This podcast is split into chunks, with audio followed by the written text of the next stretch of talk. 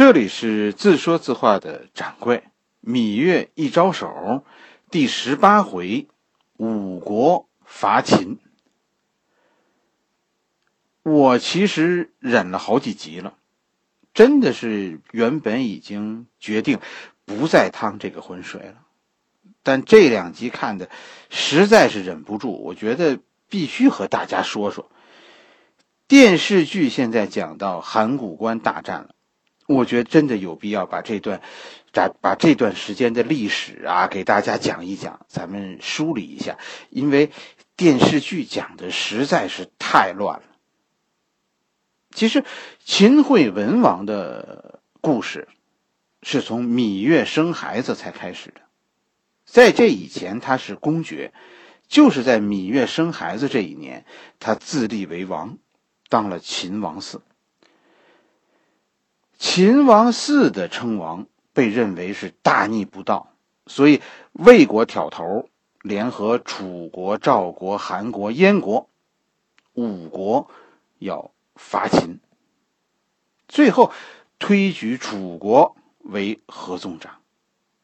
这个事儿在电视剧《芈月传》一开始是吧？各国要联合，哎，其实这是这个事儿的原型。电视剧呢是说，为了破坏五国联盟，秦王来求亲。这时间上其实乱了。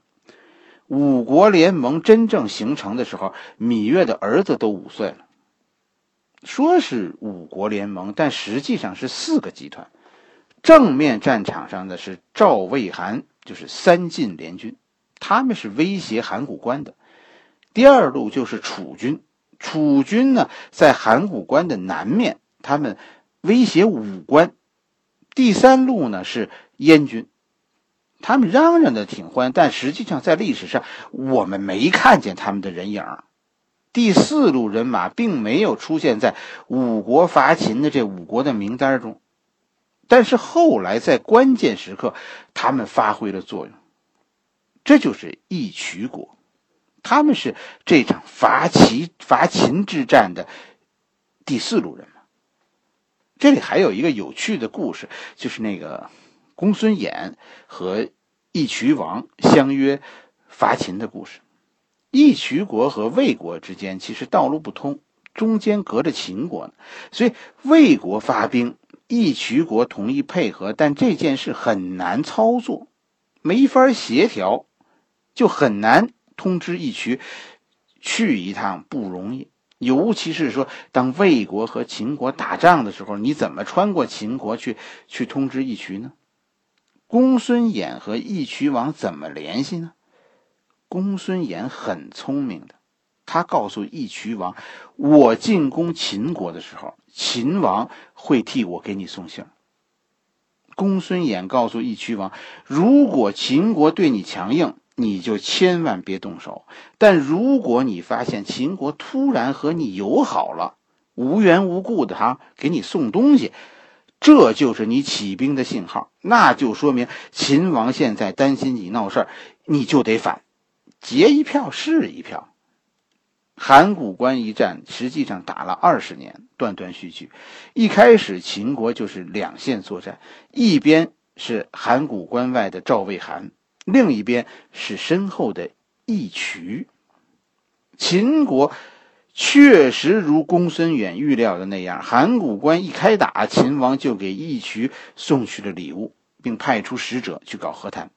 义渠呢，义渠真的就听了公孙衍的话，立刻就杀了秦国使者，大举进攻咸阳。这让秦国当时非常难受。关键呢是什么呢？是这个时候秦国还得盯着楚国呢，楚国没真正开打，现在看热闹呢。但只要秦国一出事儿，落井下石，第一个就是楚国。问题其实是这个时候的秦国比楚国弱，也弱于赵、魏、韩的联军，比义渠强大，但现在秦国愣是腾不出手来。秦国很难受，秦国这个时候能维持住，完全是靠着秦国的地形优势。两个雄关，一个万夫雄关函谷关，挡住了赵魏韩，另一个百二雄关武关挡住了楚国。但是时间久了，其实对秦国越来越有利，因为赵魏韩现在在函谷关下，他们算是野战，是攻城；秦国人呢，秦国人是防守，是以逸待劳。整个战局的转折点，在战争爆发以后的第三年出现了。咱们前文书讲过的那个处理集，处理集是吧？紧跟着发生的就是这个处理集的成名之战。秦军在处理子的带领下，趁着赵魏韩联军松松懈，突然从函谷关杀出。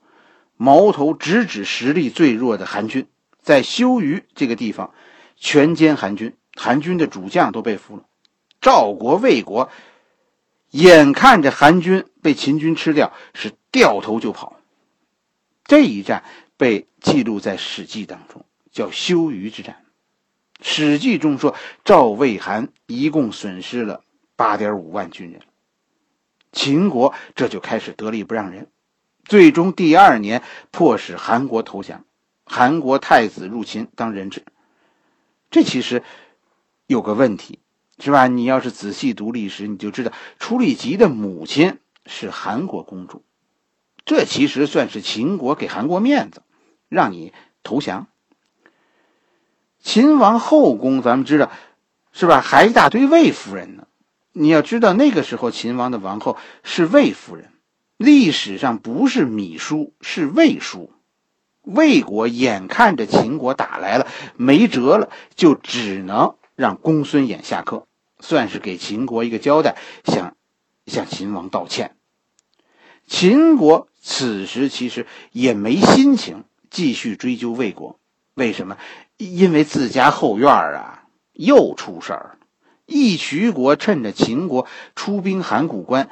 再一次大举入侵，秦国现在不得不掉头回去，去去跟义渠作战。秦国这一撤军，赵国、魏国、韩国就又跳出来了，再次组成联军，再次进攻函谷关。但这一次声势就没有第一次大了。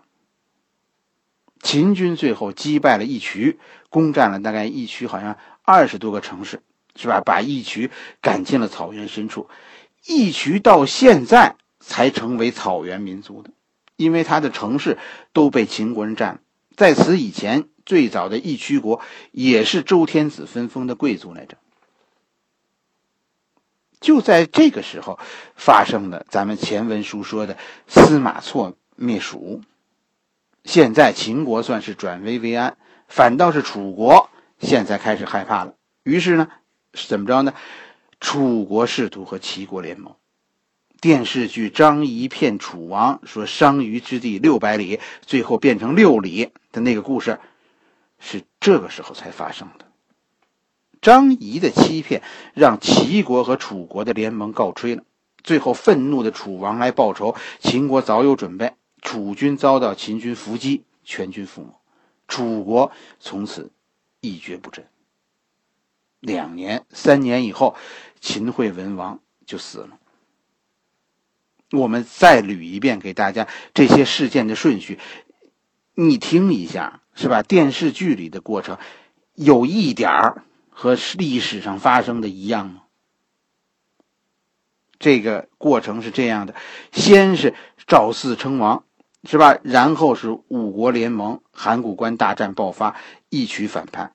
随后，秦国陷入三年苦战。到第四年，秦王的弟弟是吧？楚离子击败韩军，迫使魏军、赵军撤退，韩国、魏国被迫投降。